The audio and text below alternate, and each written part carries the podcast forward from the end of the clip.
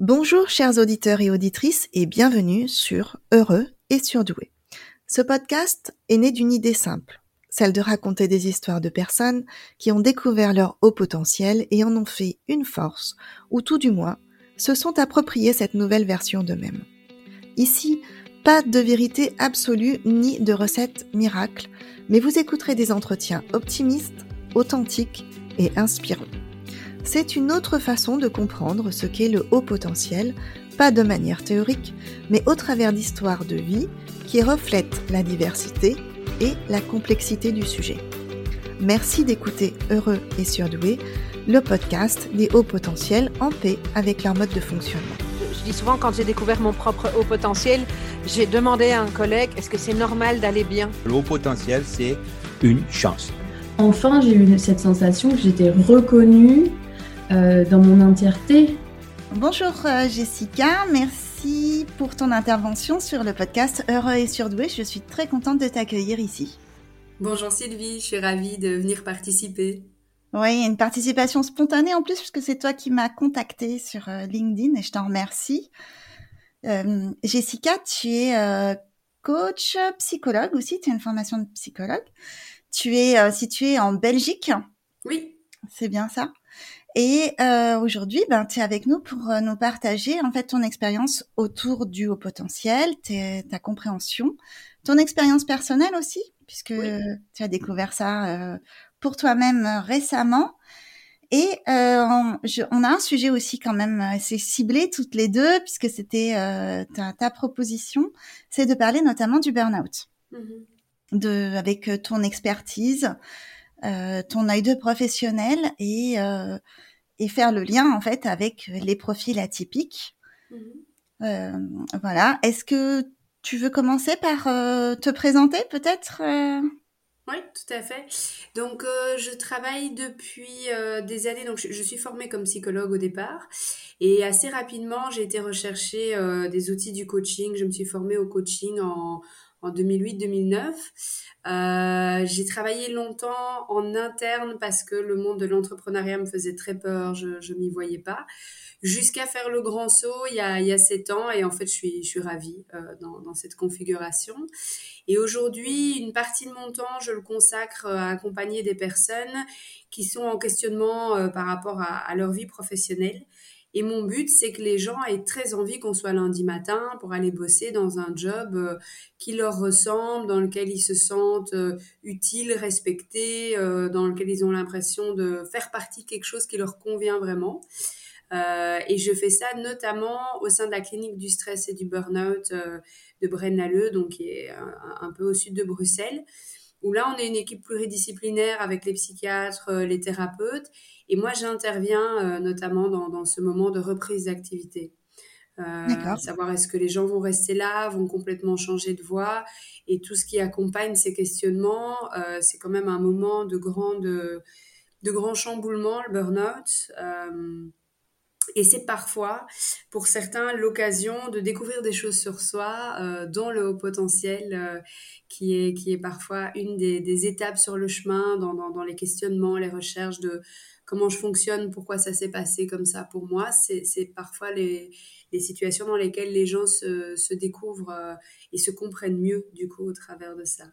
Oui, oui, oui, parce qu'il y a euh, euh, toute une étape d'introspection, j'imagine, hein, pour rebondir. Oui, oui, Puis créer quelque chose de nouveau, parce que ce qui est un peu particulier quand même avec le burn-out, c'est de sa violence. Et donc, le fait qu'il n'y ait pas de retour en arrière possible, c'est-à-dire on ne peut pas recommencer. Ah, tu, tu, me confirmes ou pas, hein, mais euh, dans les mêmes, euh, exactement les mêmes circonstances, enfin la même situation. Il faut que quelque chose change, sinon avec mm. les mêmes euh, ingrédients, on arrive à la même recette. Il y a des gens qui malheureusement ont besoin d'aller se rebrûler une deuxième fois. Là, j'en ai encore vu une ce matin et c'est très très dur. quand les gens n'ont pas n'ont pas tenu compte euh, ou sont repartis sur les mêmes rails. Euh, ça, arrive malheureusement, oui, que des gens aient besoin d'un deuxième tour de manège euh, et de, revenir chez nous, alors avec beaucoup de culpabilité encore plus, hein, et, et, de réaliser que il y a soit l'interaction avec l'employeur, les collègues, soit dans leur fonctionnement, soit dans les attentes de l'entreprise, quelque chose qui ne convient pas et qui aura lieu de changer, oui. Mmh et euh, parmi les personnes que toi tu accompagnes et, euh, dans le retour à l'emploi ou à mon activité, comment tu expliquerais le lien entre euh, le haut potentiel et le burn-out? Est-ce que c'est le haut potentiel qui est une fragilité particulière et qui amène au burn-out? Ou est-ce que c'est peut-être une méconnaissance quand on n'a pas connaissance de ça pour mmh. soi-même? Alors effectivement, je trouve que c'est dangereux d'aller trop vite dans des rapports de causalité euh, mm. et qu'il peut y avoir euh, des, des, phénomènes de concomitance plutôt. C'est-à-dire que dans les personnes que nous on accompagne, c'est un échantillon évidemment de la population qui va prendre un moment pour euh, prendre soin de soi, s'interroger sur son fonctionnement. Et donc on va y rencontrer des personnes qui notamment peuvent euh, euh, faire tout un trajet pour arriver à une identification de burn-out. Euh, mais ça ne veut pas dire systématiquement que les personnes à haut potentiel courent, je pense, un risque élevé, plus élevé que le restant de la population de faire un burn-out. Par contre, dans le haut potentiel, il y a toute une série de traits, et notamment, ce, ce, que je rencontre par exemple, c'est des gens qui ont très très très à cœur la valeur justice, et ça, dans la vie professionnelle, ça peut être compliqué à gérer, ça peut être euh, énergivore, ça peut voilà faire que euh, les gens partent sur tous les fronts, sur tous les combats et, s'épuisent, par exemple. Euh, l'hypersensibilité qui accompagne souvent, mais qui n'est pas uniquement, enfin pas, systématiquement liée au, au, profil HPI, ça peut aussi être une des voies vers, vers le burn-out. C'est aussi, moi je rencontre souvent des personnes qui ont un un comportement de bons élèves, tu vois, qui ont appris à l'école que si tu bosses bien, tu vas avoir des beaux points, tu auras un bon bulletin à la fin. Sauf que dans la vie professionnelle, ça se passe pas comme ça. On a été élevé comme ça aussi. c'est ça, c'est un entraînement euh, à répondre aux attentes, à chercher des solutions à tout prix, avec peut-être cette, euh, cette incroyable plasticité cérébrale, ces capacités qui font que la personne cherche beaucoup, très loin, très longtemps sur parfois des choses sur lesquelles elle n'a pas d'impact, ou en tout cas pas à 100%, et, qui amènent euh, à aller trop loin. Donc je pense qu'il y a, des, ingrédients euh, effectivement dans ces profils-là qui peuvent déboucher sur, mais que ça reste beaucoup plus complexe que ça. C'est une combinaison de beaucoup d'éléments. Maintenant, il y a un de mes collègues à la, clinique qui a fait son, travail de fin d'études de psychologie sur le lien entre burn-out et haut potentiel. Et je pense que dans la communauté scientifique, il y a ce genre de, recherche pour essayer de comprendre et surtout de, prévenir, de protéger les gens. Mm-hmm. Parce qu'au final, qu'il y a un lien de cause à effet, c'est pas le plus important, c'est qu'est-ce qu'on en fait, comment on travaille, qu'est-ce que une entreprise qui souhaite euh, protéger ses collaborateurs, qu'est-ce qu'elle peut faire, comment voilà, comment on peut avancer euh, avec euh, des profils atypiques quoi. Oui. Et d'ailleurs, est-ce que l'accompagnement est différent? Alors, évidemment, il est différent parce qu'il est personnalisé pour chacun, mais est-ce qu'il est différent selon que ce soit un profil atypique ou pas? Comme tu dis, moi je pourrais presque dire que tous les profils sont euh, un peu atypiques à certains moments dans l'accompagnement. Il n'y a pas euh, une trajectoire euh, type. et dans, dans, dans les, les, les, profils atypiques, il y, a, une énorme diversité. Donc on va pas nous fonctionner différemment. On fait des propositions il y a des gens qui vont être extrêmement preneurs. Ce que je reconnais, par exemple, dans les, profils HPI, c'est des gens qui vont être preneurs de, de matériel intellectuel, d'information, euh, de, en recherche d'une compréhension, parfois très mentale. Euh, et, la proposition peut être justement de voir comment intégrer les choses autrement que par le mental, euh, quels sont les, les, chemins aussi dans le corps, dans l'émotion, euh, pour ne pas rester uniquement bloqué avec toute l'énergie dans le cerveau. quoi. D'accord. Et comme quoi, comme proposition, par exemple? Alors, dans la clinique où je travaille, on propose de la, de la pleine conscience, de l'hypnose, euh, du neurofeedback aussi, euh, de la cohérence cardiaque.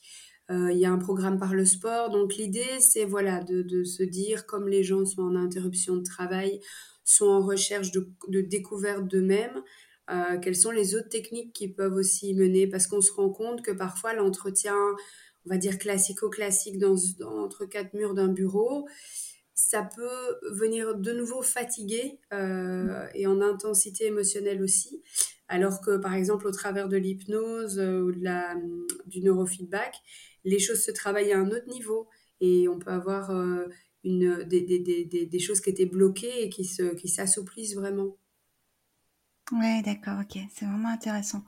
Et surtout, ça permet peut-être ouais, de trouver d'autres chemins, de, de, des solutions avec d'autres chemins que uniquement intellectuels. D'ailleurs, euh, je pense que c'est peut-être aussi des gens qui ont déjà beaucoup réfléchi à leurs problèmes et si la solution était uniquement intellectuelle et mentale, ils l'auraient déjà trouvé depuis oui, longtemps. Oui, c'est ça. C'est pas, euh, c'est la tentation de la personne est d'aller chercher des lectures, etc. Et, et parfois, les propositions qu'on va faire, c'est justement de, d'expérimenter autrement, euh, de, de, de, de, ressentir peut-être plutôt qu'uniquement comprendre, parce que parfois comprendre tout seul, euh, c'est presque frustrant parce que les gens ont très bien compris, mais ça ne leur dit toujours pas quoi faire avec ou comment avancer. Mmh, D'accord.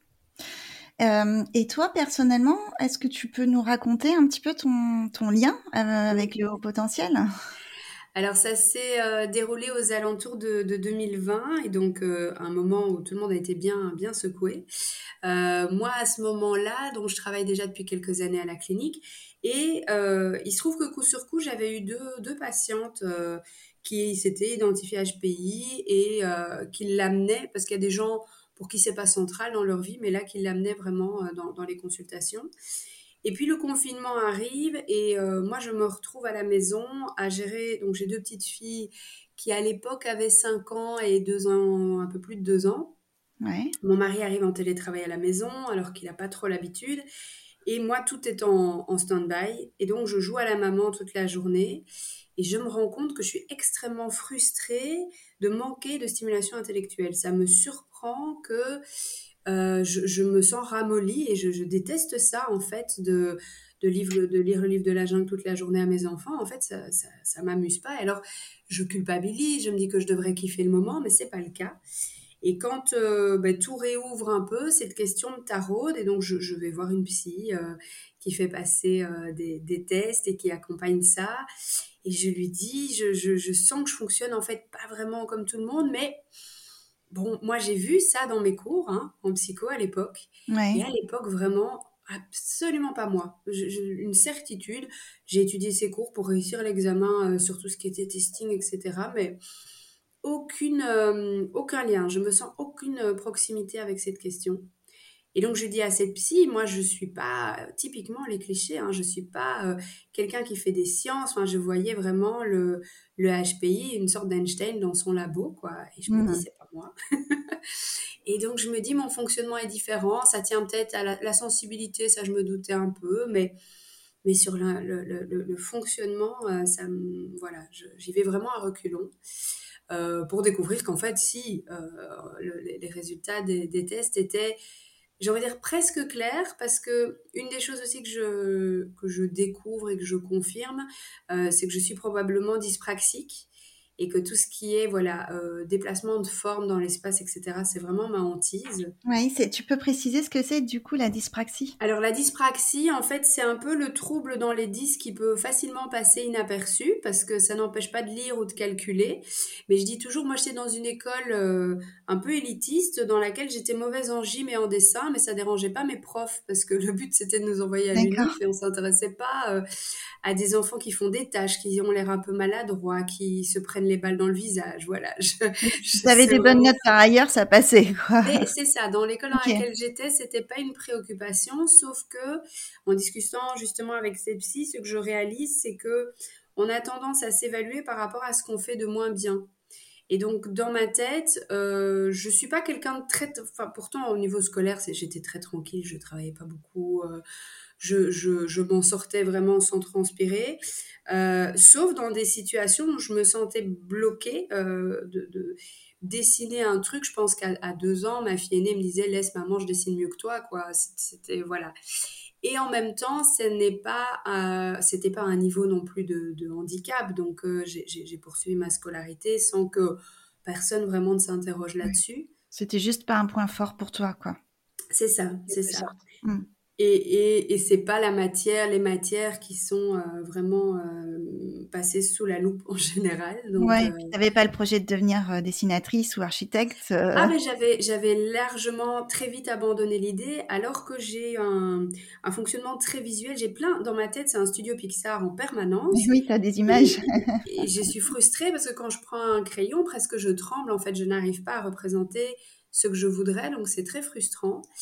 Et, et, et, du coup, cette compréhension que moi, ne sachant pas faire ça, ça a pu amener un certain manque de confiance dans mes capacités généralement, ça a été très éclairant. Parce que typiquement, même dans des matières dans lesquelles je, ré, je réussissais bien, j'étais dans une école où il y avait par exemple, on participait à des concours, des, des, des, des, des trucs inter-écoles, etc. Et je disais, bah non, mais moi je vais pas y aller, c'est pas pour moi, je, je ne suis pas dans les grosses têtes de l'école, je ne suis pas dans les gens. Quand il a fallu choisir des options, on m'a dit les maths et les sciences c'est plus dur. Je dis bah alors je fais pas parce que si c'est mmh. dur c'est pas pour moi. Je, je, vais aller vers la, ce qui me semble facile. Alors qu'en fait j'aimais bien aussi et j'aurais pu, mais je ne me percevais pas comme quelqu'un euh, qui aurait les capacités de réussir ce qui me semblait être les matières des intellos entre guillemets. Ouais, d'accord. Ok. Donc voilà, à, euh, je crois à 30, 38 ans, euh, ben, je reçois cette information. Euh, c'est un choc euh, quand même. Je, je, relis tout mon parcours, euh, mes choix, justement, ces moments-là. Au début, je, je, le dis qu'à une ou deux personnes parce que ça me semble saugrenu. Je, je, suis un peu gênée. voilà, pas, pas tout de suite un truc que je revendique. Et d'ailleurs, mmh c'est pas quelque chose dont je parle généralement. C'est parce que j'avais découvert ton podcast et je trouvais ça hyper euh, intéressant d'amener de, justement le côté positif. Et voilà, rien que le titre me parlait bien. Euh, mais, mais sinon, c'est une information parmi plein de choses qui me caractérisent. Quoi. Oui, bien sûr. Heureusement que toute notre personnalité ne tourne pas autour de ça. Et, euh, oui, après. Elle ne nous résume pas, mais. Euh... Ça. Je, je pense qu'il y a des gens pour qui c'est peut-être le début d'un parcours de découverte d'eux-mêmes. Oui. Moi, au moment où je découvre ça, j'ai fait des études en psycho, je me suis formée au coaching, j'ai des heures et des heures et des heures de vol en thérapie sur moi-même, enfin, que, euh, d'analyse. Donc, je, je, sais des trucs sur moi au-delà oui. au-delà de ça. Mmh. Et donc, euh, ça, ça n'est pas la première étape d'une réflexion sur mon propre fonctionnement. Mais ça vient éclairer euh, pas mal de choses et me permettre d'être indulgente, en fait, de, de, me, de lâcher du lest, de souffler, de dire j'ai pas envie d'aller faire des activités, par exemple, extrêmement physiques, de crapahuter dans les boîtes, faire des trucs comme ça je, je suis pas confortable, mais maintenant je, je le dis et c'est beaucoup plus euh, oui. quelque part, j'ai une raison, j'ai une bonne raison et, et je dis j'y vais pas, je suis dyspraxique, j'y vais pas. Oui, oui, c'est comme une autorisation que tu t'accordes. Tout à fait. Tout à fait. Okay. Alors qu'avant, je me disais, allez, c'est quand même pas compliqué, des enfants y arrivent, je devrais pouvoir le faire. Aujourd'hui, voilà, si je le sens pas, j'y vais pas. Et c'est pas grave. Ouais, ok.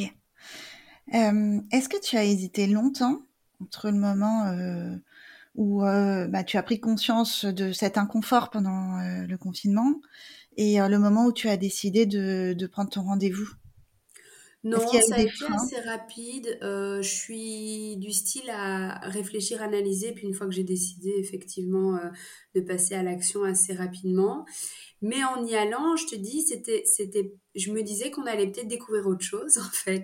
D'ailleurs, je lui ai dit peut-être qu'en fait j'ai un QI de, de 62 et qu'on va se dire tiens, elle s'est bien débrouillée avec ça et que ma différence elle tient à ça. Je, je, j'en restais avec des scénarios B, C, D et le plan A de je suis au potentiel restait très hypothétique.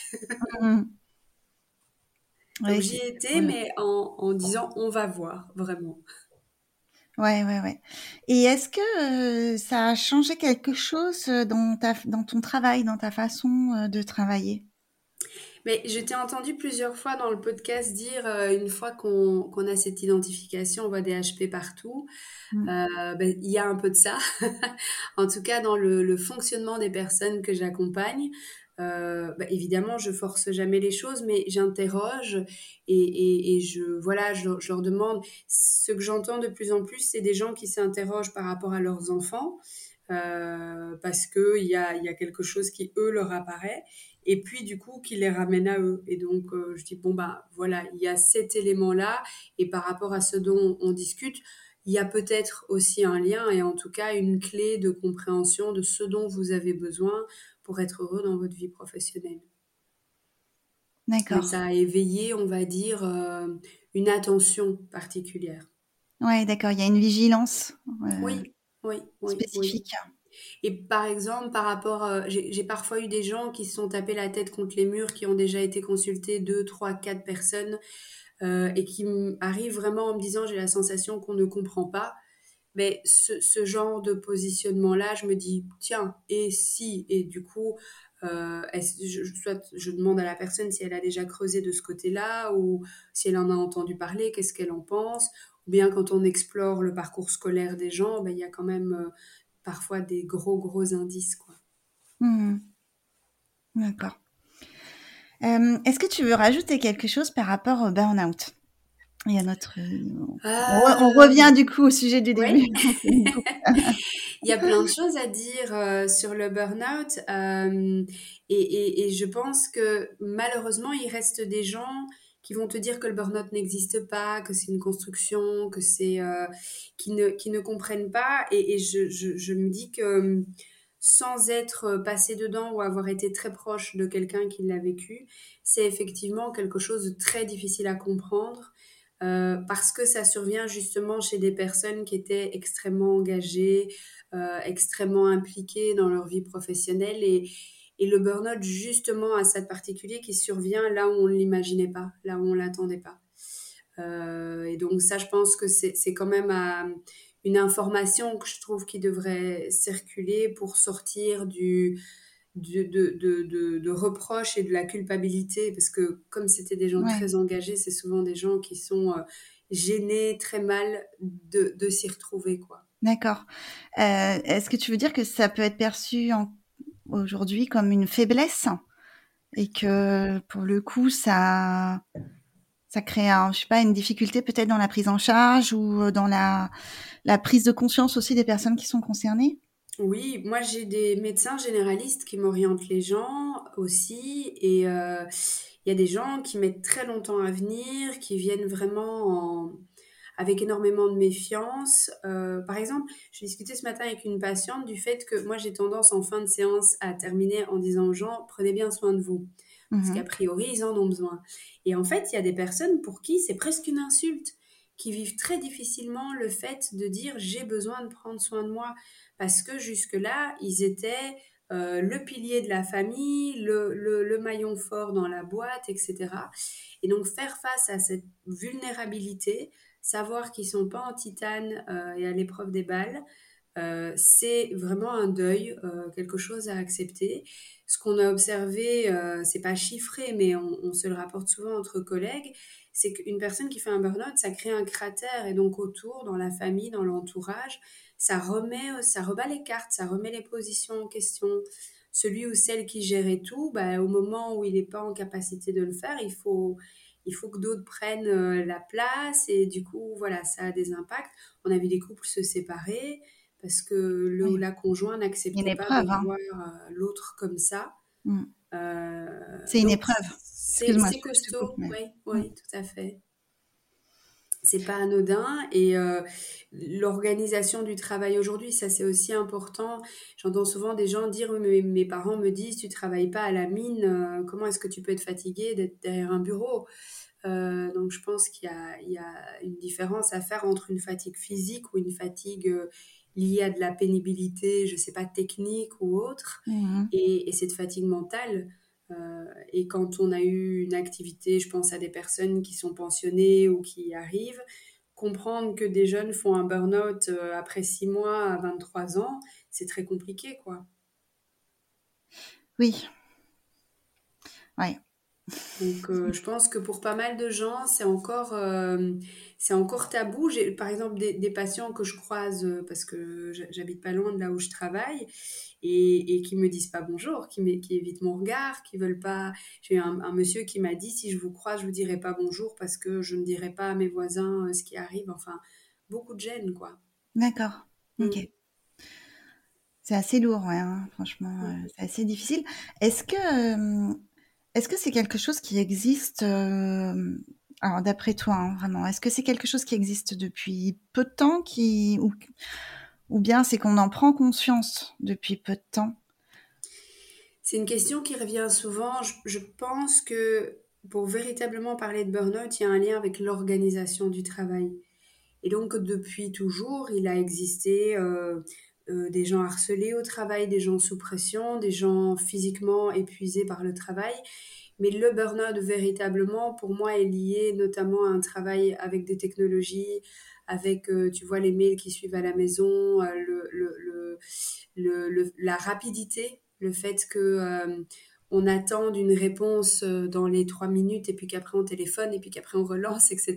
Il ouais. y, a, y, a, y a des, des éléments dans rapport au travail, je dirais quand même depuis une bonne vingtaine d'années. Moi, la, la, première personne qui m'a dit qu'elle avait traversé un burn-out, on était en 2007. Euh, moi, à ce moment-là, je travaillais depuis deux ans, j'en avais jamais entendu parler, mais elle avait effectivement tout le, tout le tableau clinique euh, du, du burn-out. Et elle venait d'une grosse entreprise euh, où elle était trésorière d'entreprise, grosse responsabilité, charge mentale euh, à la maison, etc. Donc, voilà, euh, ça, a peut-être commencé dans certains milieux et malheureusement aujourd'hui, je pense qu'il y a plus grand monde qui soit à l'abri en termes de, milieux qui pourraient amener au, burn-out. Mais il y a des fonctions qui sont vraiment propices, quoi, des, des, bons toboggans vers le burn-out. Oui, oui. Est-ce que justement, tu as répondu un peu partiellement, mais est-ce que ça peut toucher tous les âges et toutes les catégories socio-professionnelles?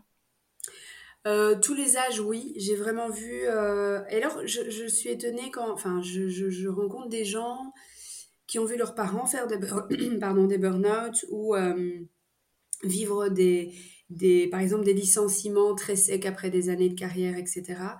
Et donc, les gens qui ont une petite vingtaine d'années, entre 20 et 25 ans, ils ont un autre rapport.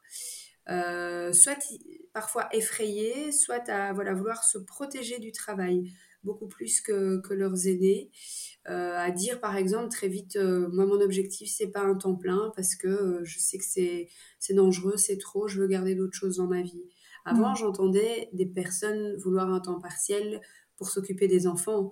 Maintenant, c'est même chez des gens jeunes qui n'ont pas encore d'autres responsabilités en dehors du travail, euh, je vais travailler quatre jours parce que je, je sais que j'ai besoin de temps pour ne ouais. pas.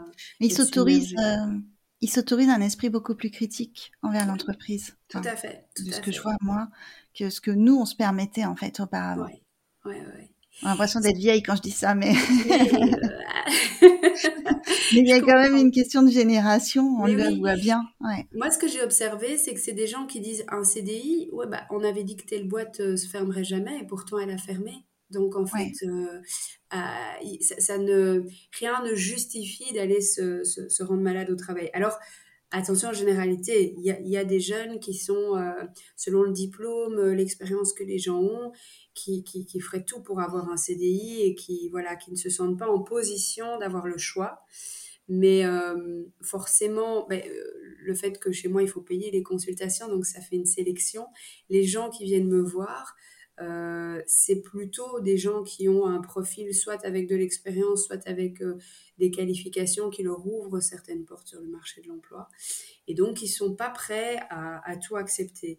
Et quand tu me disais tout, tout profil, euh, tout milieu socioculturel, c'est vraiment dur à dire parce qu'il y a des gens justement qui viendront pas chez moi. Okay. Même quand ils passent par exemple à la clinique auprès des thérapeutes, il y a des gens qui refusent de passer par l'étape coaching, ça leur parle pas. Euh, c'est trop éloigné, je pense, de, de, de, leur vision du travail que de se dire on va vers un job dans lequel on se sent bien. En fait, il y a des gens qui disent que c'est de l'utopie ce que je propose. Mmh. Donc euh, voilà. Ok. Euh, Est-ce qu'il y a des étapes? J'imagine que oui. Mais est-ce que toi, tu as identifié des étapes dans la dégringolade de, du burn-out? En fait, il y a des signaux d'alerte euh, et c'est intéressant d'en parler. Euh, notre cerveau, les premières petites lupiotes qui s'allument dans le tableau d'affichage, tu vois, ça va être la concentration, la mémoire et le sommeil. Et c'est ce qu'on banalise en général, qu'on laisse passer. Quand tu ouvres ton frigo et que tu sais plus ce que tu es venu chercher, tu vois ce genre de petits bugs comme ça dans le où, où, tu vas quelque part et tu sais plus, ou bien tu cherches pendant des heures tes lunettes qui sont sur ta tête. C'est comme sur l'ordinateur quand il y a trop de pages ouvertes en même temps, quoi. Le, le, système commence à surcharger et t'envoyer le message qu'il faut décrocher. Et à ce niveau-là, euh, juste des vacances ou un bon week-end au calme, c'est suffisant pour récupérer. Le problème, c'est que quand les problèmes viennent vraiment de la vie au travail, les relations, l'organisation, etc., ben dès le lundi, le niveau de tension et de vigilance remonte et repart beaucoup trop haut. Euh, quand on entend les gens aussi qui n'étaient pas, qui n'avaient pas jusque-là un humour euh, cynique et dur, ça peut être un signal d'alarme parce qu'en fait, les gens ont une espèce de, de, recul et, d'acidité comme ça. Et alors, ils, ont, ils vont avoir des réflexions du style, oh, tu sais, dans cette boîte-ci, il faut pas trop espérer. Alors que jusque-là, c'était pas leur vision des choses.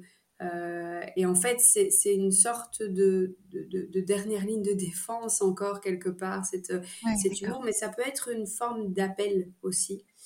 Euh, et après, ben, c'est tout, tout ce qui est plus somatique. Euh, les gens ont mal aux épaules, ils ont mal au dos, ils ont des douleurs d'estomac. Euh, quand les gens sont sujets à de l'eczéma, du psoriasis, tous les trucs de la peau là qui sortent dans tous les sens. D'accord, ouais. Les problèmes cardiaques? Pardon? Les problèmes cardiaques aussi. Les problèmes cardiaques, les crises d'asthme, tout ce qui a une, toutes les problématiques sur lesquelles euh, on sait que c'est présent, mais que ça va surgir par crise en situation de stress, bah, ça peut être des bons indicateurs. Et sur le sommeil, euh, évidemment, on passe trop, de temps devant les écrans et tout ça. Mais quand les gens me disent que le, dimanche soir en particulier, c'est insupportable, ils n'arrivent plus, euh, ils ont des, des palpitations, qu'ils se réveillent au milieu de la nuit en pensant à leurs chiffres du boulot, des trucs comme ça, voilà, c'est quand même des indications. Après, parfois, ce qui est compliqué, c'est que vient se mêler à ça un burn-out parental, familial. Et mmh. hum, je trouve que dans certaines entreprises, quand les gens... Euh, j'ai une cliente, par exemple, qui venait d'avoir son petit quatrième, sa petite quatrième. Et dans son boulot, on a dit Ah, mais c'est parce que tu es jeune maman, c'est parce que tu es jeune maman, c'est parce que tu es jeune maman. Et en fait, à la maison, oui, il y avait du boulot, mais ça se gérait très bien. Et donc, euh, euh, attention, si en plus il y a burn-out parental, évidemment, ça se surajoute, mais à ne pas dédouaner la vie professionnelle parce qu'on a des enfants en bas âge, quoi. Ouais. Ou des ados en crise. Ou... oui, ouais, mais euh, dans, dans cette situation-là, le, le, salarié, il est pas en position de force parce qu'il dépend quand même de l'entreprise et de du fonctionnement de l'entreprise, de la bonne volonté des dirigeants. Si effectivement ça ne veut pas être pris en compte, euh, on est un peu dans une impasse. Oui, oui. C'est pour ça que pour moi, il y a vraiment deux, issues euh, très différentes. Il y a des gens qui me disent, euh, si je change, les choses peuvent changer, très concrètement. Il y, a, il y a des situations dans lesquelles les gens se sont chargés eux-mêmes de mille trucs parce que besoin de contrôle, par exemple, euh, des gens qui sont convaincus. D'ailleurs, pour eux, c'est très difficile quand ils sont en arrêt médical. Ils ont l'impression que la boîte va s'effondrer parce que jusque-là, ils en faisaient des tonnes parce qu'ils étaient persuadés que sans eux, ça allait aller dans le mur. Et puis en fait, ils sont obligés de se rendre compte que la boîte, elle existe toujours. donc, euh, d'apprendre à relativiser leur pouvoir et de peut-être revenir en se disant, euh, si moi j'en fais moins, je peux donner une chance à cette boîte et voir ce que ça donne. Et j'ai vraiment vu des managers satisfaits, rassurés de voir que quelqu'un arrêtait de s'enfoncer euh, et d'en faire, de tout prendre sur son dos. Par contre, il y a des endroits où on a dit clairement aux gens, on a l'habitude de t'avoir à 150%, si c'est pour revenir à 120, ça ne nous intéresse pas. Et donc là, ça, ne tiendra pas. Oui. Mmh. Parce qu'il y a un jeu de vase communicant, et ce que la personne fait, quelqu'un d'autre ne doit pas le faire. Et donc revenir en disant je change la donne, c'est toujours un pari et il est possible que ça plaise pas. Ouais. Je pensais aussi au, à la question de la remise en question, d'accepter de se remettre en question en tant qu'organisation. Quand tu parlais tout à l'heure de, euh, euh, de se dédouaner euh, derrière la vie privée, en fait. Ouais, ouais. Alors, vraiment, moi, de mon, de mon expérience personnelle, ce qui peut faire la différence, c'est quand, malheureusement, les managers ont fait un burn-out. et, là, des, personnes en tout cas qui peuvent avoir un impact sur comment on organise les choses, à quoi on donne de l'importance, etc ça peut faire changer les choses. venant, entre guillemets, de la base et des équipes, c'est plus compliqué parce que euh, moi, je suis de formation systémique à la base et le système est gagnant. Donc, euh, mm. le système, est-ce qu'il va changer pour un de ces éléments? C'est difficile. Et, là, pour les gens, c'est vraiment un deuil à faire, c'est de se dire, cette boîte pour qui j'ai sué sang et eau, quand moi j'en ai besoin, elle ne dévie pas d'un millimètre sur la gauche ou sur la droite. Et moi, je, rappelle aux gens qu'on est sur un contrat de travail, quoi. C'est un job. C'est un job dans lequel ils étaient passionnés, etc. Mais de toujours se rappeler euh, cette, euh, cette, position qu'ils ont à un moment. Euh, il y, a, y, a, des clauses, il y a un contrat, etc. Et, et la boîte continuera à tourner s'ils s'en vont. D'accord. Vouloir faire changer les choses à tout prix, à un moment, ça s'apparente à à nager dans l'eau glacée et essayer de dévier le Titanic qui va dans le mur. Hein. Donc, euh, personne n'a assez d'énergie pour ça. Rappeler la notion de contrat, c'est c'est pas mal parce que ça remet les choses dans leur contexte, vraiment. Et on a tendance à complètement, c'est vrai, on peut complètement l'oublier et complètement s'oublier aussi. J'ai par exemple des gens qui ont travaillé dans des grosses boîtes, tu sais, qui ont beaucoup de, de goodies, d'accessoires et tout, et qui me disent, mais en fait, après 15 ans dans cette boîte, chez moi, j'ai tous les gadgets de la boîte. J'ai, ça a été bien au-delà du contrat parce que euh, on est devenu amis avec les collègues, on est parti en vacances avec eux, on, a un beau-frère, une belle-sœur dans la boîte et, et ça a dépassé la place que devrait prendre un employeur. Et ça, c'est difficile de s'en dégager parce que c'est couper plus qu'un contrat de travail, c'est se priver euh, de toute une série de choses auxquelles on tenait, avec, par lesquelles on se définissait. Il y a beaucoup de gens qui ont quand même une identification personnelle qui passe par leur boîte. Et ça, euh, c'est un deuil compliqué, oui. Mais pour sauver sa peau, quoi. Oui, oui. Bah, euh, oui, c'est que souvent on en, on en arrive là, en fait, on en est à ce stade-là, c'est que c'est une question de, de survie. Hein. Et ce qui se passe aussi, c'est que par exemple, si des gens ont travaillé 15 euh, ans, 20 ans au même endroit, ils connaissent rien d'autre. Euh, c'est difficile d'envisager que ça puisse être mieux ailleurs. Et souvent, les RH ont tendance à rappeler très fort aux salariés que chez nous, on s'occupe bien de vous, euh, vous êtes bien ici, vous êtes bien payé, vous de beaux avantages. Ailleurs, ce serait l'horreur. N'allez surtout pas voir. Et donc, les gens sont terrifiés parce qu'on leur a dit pendant toutes ces années, nous, on prend bien soin de vous, ailleurs, ce serait l'horreur. Ouais. Oui, et puis il y a toujours la petite phrase qui tourne en boucle et qui revient de on sait ce qu'on perd, mais on ne sait pas ce qu'on gagne. Oui, oui. L'herbe n'est pas plus verte ailleurs. Les gens me le disent très souvent et je leur dis ben, est-ce que vous êtes sûr? Est-ce que vous avez regardé en fait? Parce qu'avec des proverbes, on peut dire tout et son contraire, mm. mais en même temps, ça a beaucoup de, de poids. Euh, mm. et quand les gens me disent l'herbe n'est pas plus verte ailleurs, je dis ben, peut-être que si, en fait, peut-être qu'il y a plein de fleurs dans le jardin d'à côté, mais qu'on vous a jamais permis d'aller y regarder. Ouais. Est-ce qu'on on peut se rétablir euh, complètement d'un burn-out? Oui, oui, oui, ça je te pose la question parce qu'il y a des fois, il y a des témoignages qui sont euh, qui font peur, hein, vraiment. il y a des personnes qui traversent des choses, vraiment des situations très difficiles où elles se sentent euh, diminuer ou elles ont du mal à récupérer. Donc, euh, ça me semblait important, en fait, si c'est le cas, de pouvoir le dire. Alors, il y a, il y a, je dirais pour moi, proportionnellement, autant de temps pour récupérer que de temps pendant lequel on a serré les dents avant le crash. D'accord. Donc, euh, c'est quand même plus la personne a pris son, son bien-être en urgence et, et, en importance, plus l'entourage a réussi à ramener sur terre, euh, etc., euh, plus on va pouvoir récupérer rapidement. Malheureusement, il y a des personnes qui, à partir du burn-out, glissent vers véritablement de la dépression ou d'autres euh, pathologies psychiques, physiques. voilà, il peut y avoir aussi des pathologies associées au burn-out et là, évidemment, ça, complique les choses. Par contre, ce dont je te parlais tout à l'heure, concentration, mémoire et sommeil, c'est les premières euh, loupiotes à sauter et c'est les dernières choses à se remettre en route. Et donc souvent, il y a un moment où les gens me disent, bon, ça va mieux, j'ai récupéré de l'énergie, mais j'ai encore euh, quelques difficultés, je ne suis pas à mon top. Et ça fait peur parce que les gens disent ça ne reviendra jamais. Vraiment, dans l'énorme majorité des cas, ça revient.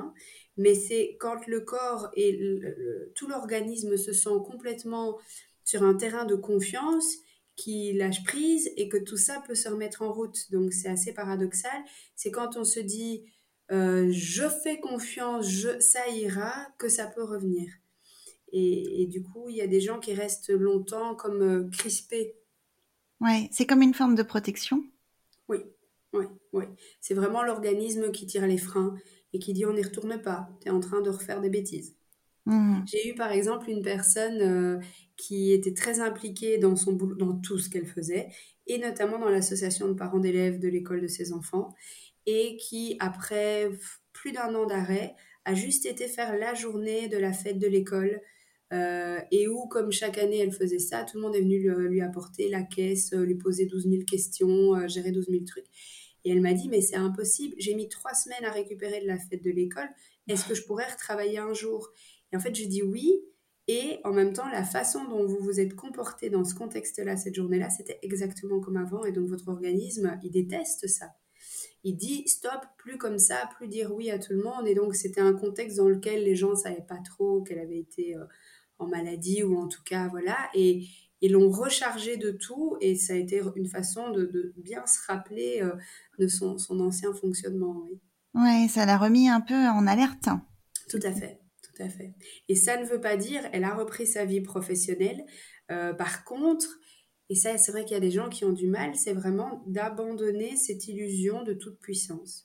J'ai un monsieur qui m'écrit un mail tous les trois mois en disant ça va, mais j'en fais pas autant qu'avant et ça me pose toujours problème il aimerait retrouver sa capacité à surtravailler en fait. il n'y arrive pas. Et il n'accepte pas d'être juste à 100%, il voudrait retourner à 150%. Et, et c'est un deuil euh, qui, peut, ouais, qui peut être compliqué. Et en l'occurrence, lui, par exemple, dans son boulot, il est accepté comme ça, mais il y a des gens pour qui voilà ça nécessite un, changement de boulot. Lui, son manager lui fait des éloges et il continue à dire Ouais, mais à tel moment, j'ai un peu tremblé. Avant, je ne tremblais pas. C'est. Voilà. C'est un chemin. Ah oui, mais accepter le changement aussi, c'est pas toujours facile. Pourtant, c'est. c'est enfin, ça fait partie de la vie, euh, sur. Euh, quels que soient les sujets d'ailleurs. C'est une des clés pour moi, c'est euh, de ne plus vouloir avoir des certitudes, mais de devenir un pro du surf. Quoi. Tu, tu prends les vagues et tu t'adaptes. Euh, et pour certaines personnes, ça dépend vraiment, mais il y a des, des gens qui avaient un profil un peu rigide. Euh, ils étaient des experts, ils savaient ce qui allait se passer, etc. Et, et ces gens-là, effectivement, sont pas confortables dans les transitions. Oui, et puis en plus, on est dans une société qui change euh, oui. vite. Oui, Accepter qu'ils ne seront plus jamais sûrs d'eux, pour certaines personnes, c'est assez énorme. Ok. Est-ce que tu veux rajouter quelque chose, Jessica?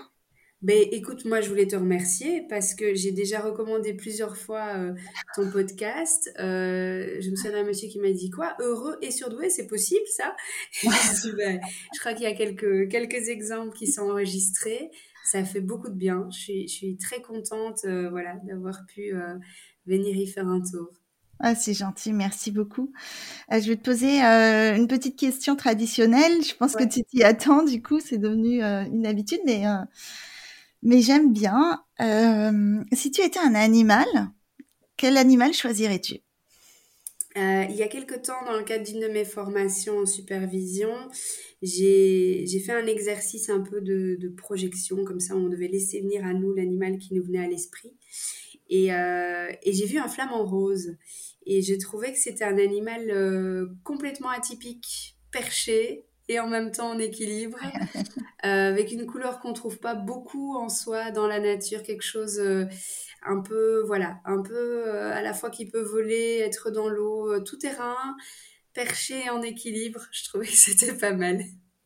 Oui, oui, oui, et, et en même temps, il, est fragile aussi. il semble fragile il semble fragile. Euh, et, de, cette, euh, justement, de cette force dans la vulnérabilité. Ouais. Ou alors il est fragilisé par notre mode de vie aussi. Euh, c'est à notre contact qui se fragilise. Mais, Mm. Ok, le flamant rose. Ah, c'est pas mal. encore dans ton zoo. Non, je l'ai pas encore. Et sinon, ah oui, il y en a un autre qui me vient, mais juste vite fait. J'aime beaucoup les loutres. Je ne sais pas si tu as déjà eu l'occasion dans un zoo Oui. Qui vivent tranquilles à, à juste polir un petit caillou pendant des heures et des heures et ils ont l'air de jouer en famille comme ça toute la journée. Ça, ce serait plutôt une espèce de d'idéal, la, la- la réincarnation en loutre.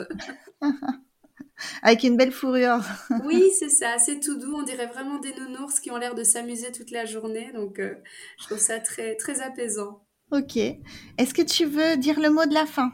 Est-ce que tu as un petit message pour terminer euh, que tu Mais souhaites j'ai envie de dire aux gens d'être indulgents envers eux-mêmes, euh, de, de se donner l'indulgence qu'on a peut-être plus facilement pour les autres, euh, et de, et de le plus possible s'amuser. Ouais, ok. Amusons-nous. C'est une bonne, c'est une bonne décision. Merci beaucoup, Jessica, pour ton intervention. Merci Sylvie. Je te souhaite une bonne continuation. À bientôt. Merci d'écouter Heureux et Surdoué, le podcast des hauts potentiels en paix avec leur mode de fonctionnement. Et si vous aimez ce podcast, soutenez-le avec des étoiles ou un commentaire sur Apple Podcast. Ça fait vraiment une différence.